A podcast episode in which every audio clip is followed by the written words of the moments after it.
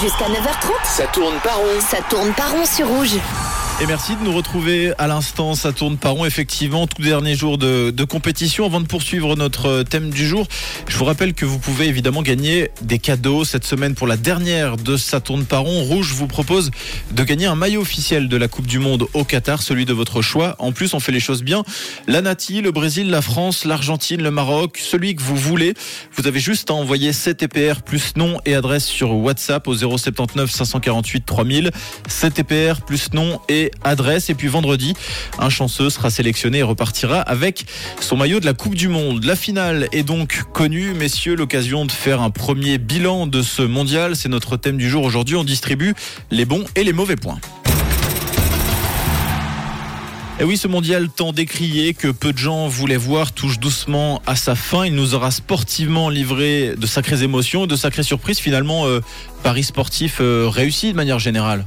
Euh, alors pour ma part, euh, oui, et, surtout, je dirais, parce qu'on cherche toujours à savoir si tu ne retiens qu'une chose finalement, hein, parce qu'après il y a, plein, y a plein de bonnes choses, il y a des choses qui t'ont plu, d'autres moins, mais si tu n'en retiens qu'une, et, et j'ai essayé de faire un petit peu l'exercice personnel, et pour moi vraiment c'était, c'est l'image d'un football parfaitement mondialisé. C'est-à-dire que on avait euh, là déjà la présence euh, d'équipes, euh, euh, première fois une équipe africaine en demi-finale, Euh, on a une équipe sud-américaine également en demi-finale, ce qui n'était pas le cas, il faut se rappeler, en 2018, on avait quatre équipes européennes Mm. euh, en, en demi-finale, et comme on a une petite tendance quand même à être un peu auto-centré sur, euh, sur l'Europe et à considérer que le football européen est le meilleur, oui, oui, il y a les meilleurs joueurs euh, du monde qui jouent en Europe, mais après, euh, l'Europe irrigue aussi les différentes nations, notamment en Asie, en, Afrique ou même en Océ- Océanie. Et là, vraiment, pour moi, c'est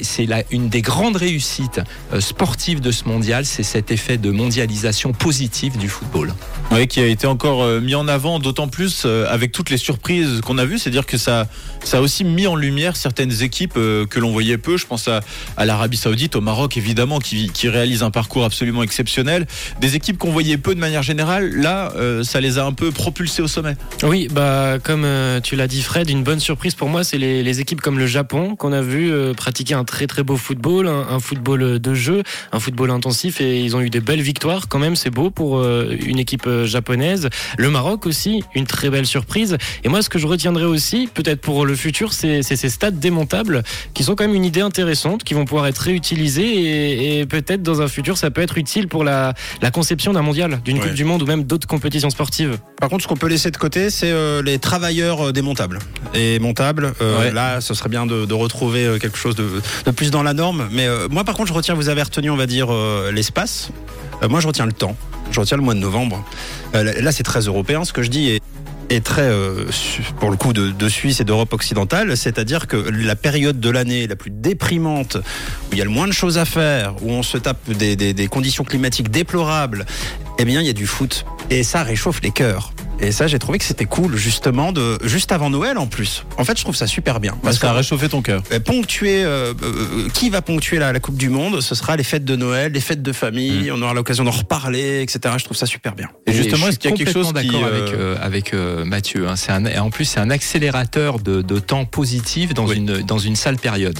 Et justement, est-ce qu'il y a quelque chose qui a refroidi un peu votre cœur durant ce mondial? On parlait de, des choses qui avaient globalement bien fonctionné. Est-ce qu'il y a des choses qui, au contraire, alors on parlait évidemment des, des ouvriers dans, dans les stades, alors ça, euh, c'est un drame absolu. Est-ce qu'il y a d'autres choses, euh, éventuellement moi, je vais- sportives je vais, faire court le, le revers de la médaille, c'est-à-dire que c'est un pays autoritaire, donc euh, il n'y a pas de violence, tout est très sécurisé, peut-être trop. Et là, peut-être que c'est nous, occidentaux, qui parlons comme ça, c'est qu'on aime quand même la ferveur. La liesse La liesse, alors c'est vrai que des fois, je dis pas que c'est bien la violence, loin de là, mais parfois, quand il y a beaucoup de monde, il y a une petite dose de violence pour une effervescence maximum. Là, il n'y a pas eu grand-chose, et c'est vrai qu'hormis les images de foot, j'ai pas d'image autre. Ouais, c'est vrai. On voit pas de, de supporters dans les rues complètement fous. Les Marocains n'ont même pas pu accéder au pays euh, hier pour supporter le match. Voilà, il y a des, des situations un peu difficiles comme ça qui sont pas terribles. Oui, des, des choses auxquelles d'ailleurs on, s'attendait, où finalement la fête, elle est, elle est vraiment à l'intérieur du stade. Belle fête hein, d'ailleurs, Oui. hein, parce que on- on- le Qatar n'est pas un pays de football, mais alors avec euh, l'apport des Argentins, euh, des, des Marocains et autres, on avait une, une belle ambiance.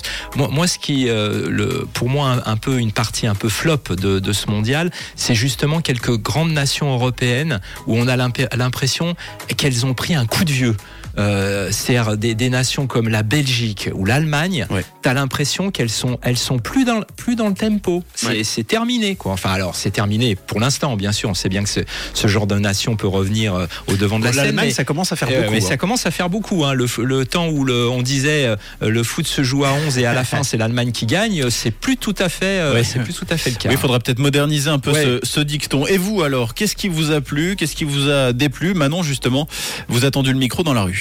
Alors, déplu le 6-1 de la Suisse. Et un joueur que j'ai retenu, j'aime bien comme joue Messi. Et j'aimerais bien qu'il aille au bout. J'ai pas énormément suivi, juste un petit peu. Euh, je retiens le but du Cameroun contre le Brésil. Je sais pas, la qualification du Maroc, je dirais. Et est-ce que vous avez un joueur de cette équipe marquant ou bien d'une autre équipe même? Euh, Le gardien de but du Maroc. Il y a Yacine Bouno et euh, Ashraf Hakimi et Mbappé aussi. Kylian Mbappé, pour moi, c'est vraiment euh, l'essentiel du, du, jeu. Le match de la Suisse, là, quand ça fait éliminer, ça m'a déplu. Ah oui. Ouais, là, forcément la Suisse euh, qui a qui a déplu euh, les euh, les personnes que Manon a interviewées. On en parlera d'ailleurs largement demain. C'est de, pour ça qu'on s'est pas exprimé du parcours là, mais... de, de, la Suisse, évidemment.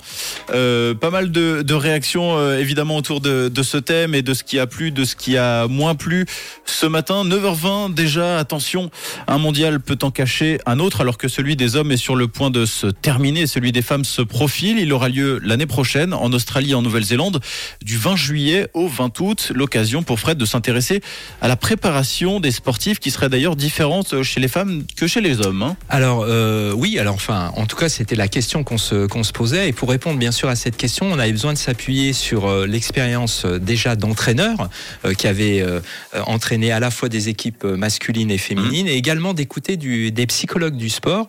Et en fait, il ressort plusieurs tendances hein, de, de, ce comparatif. Alors déjà, on peut dire qu'il y a clairement peu de différence en ce qui concerne le développement de la tactique, technique et qualité physique, et je dirais tant mieux.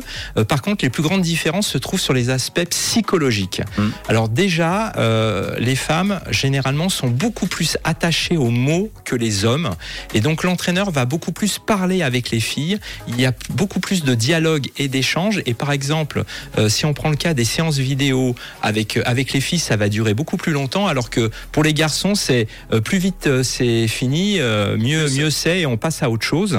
Et en plus, pour les joueuses, tous les mots ont, une valeur, c'est-à-dire qu'elles sont beaucoup plus dans l'émotion, elles absorbent beaucoup plus le, discours, et l'entraîneur a besoin d'avoir un discours qui est individualisé, alors que la même, les garçons, pour eux, c'est, ils ont tendance aussi, le discours parfois a tendance à passer un peu au-dessus de, de, la tête pour être plutôt un peu dans la dans l'action, sachant que les femmes sont très cérébrales dans, dans ce qu'elles font, et du coup, ça rejoint leur volonté de bien faire, parfois à l'excès, et dans les entraînements, parfois elles se, dépassent même un petit peu trop, euh, alors que euh, pour, tout ça, parce qu'elles ont besoin d'être d'être rassurées, alors que les garçons, une fois de plus, se posent pas trop de questions et en plus se lassent assez vite dans les entraînements. Chez les filles, c'est vraiment le cerveau gauche qui fonctionne à, plein. Donc le cerveau gauche, on le rappelle, c'est la partie du cerveau qui est dédiée au langage et au sentiment, alors que chez les, garçons, c'est euh, le cerveau droit. Et au plan de la, la, gestion du stress, très présent, on le sait, en compétition, et des conflits inévitables dans la vie de groupe, y a-t-il des, des, différences entre les femmes et les hommes? Alors, les, les, femmes sont plus émotionnelles et plus euh, stressées, et elles ont beaucoup plus de mal à gérer euh, quand notamment l'enjeu devient important, alors que les, les, les garçons euh, ont plus ce côté on fonce et on verra ce qui arrivera. Il y a aussi une autre différence, c'est au niveau des conflits, de la gestion des conflits. a priori, selon ce que disent les, les, entraîneurs et les psychologues du sport, c'est que les garçons sont plus facilement cont contrôlables euh, en cas de conflit. Ils vont être beaucoup plus directs dans la, dans la, la gestion du conflit. On, on va s'expliquer, quand on dit on va s'expliquer entre hommes, ça, ça, veut, ça veut tout dire. Alors que chez les filles, il y aura un, côté qui sera peut-être un peu plus hypocrite, un peu, un peu moins franc, moins direct, et donc plus, euh, plus difficile à gérer. Donc euh, on voit qu'en fait, il y a quand même un certain nombre de, de différences euh, dans la gestion d'un groupe groupe euh, de, de, joueurs et d'un groupe de joueuses. Et ça on le vivra peut-être. On aura on y reviendra peut-être justement l'année prochaine lors du, euh, du mondial en 2023 exactement. Un mondial qui je le rappelle se déroulera du 20 juillet au 20 août en Australie et en Nouvelle-Zélande. Merci beaucoup Fred. Restez avec nous. Dans un instant ce sera l'heure du jeu. Genève Doha 7723 km. Ou sinon, écoute.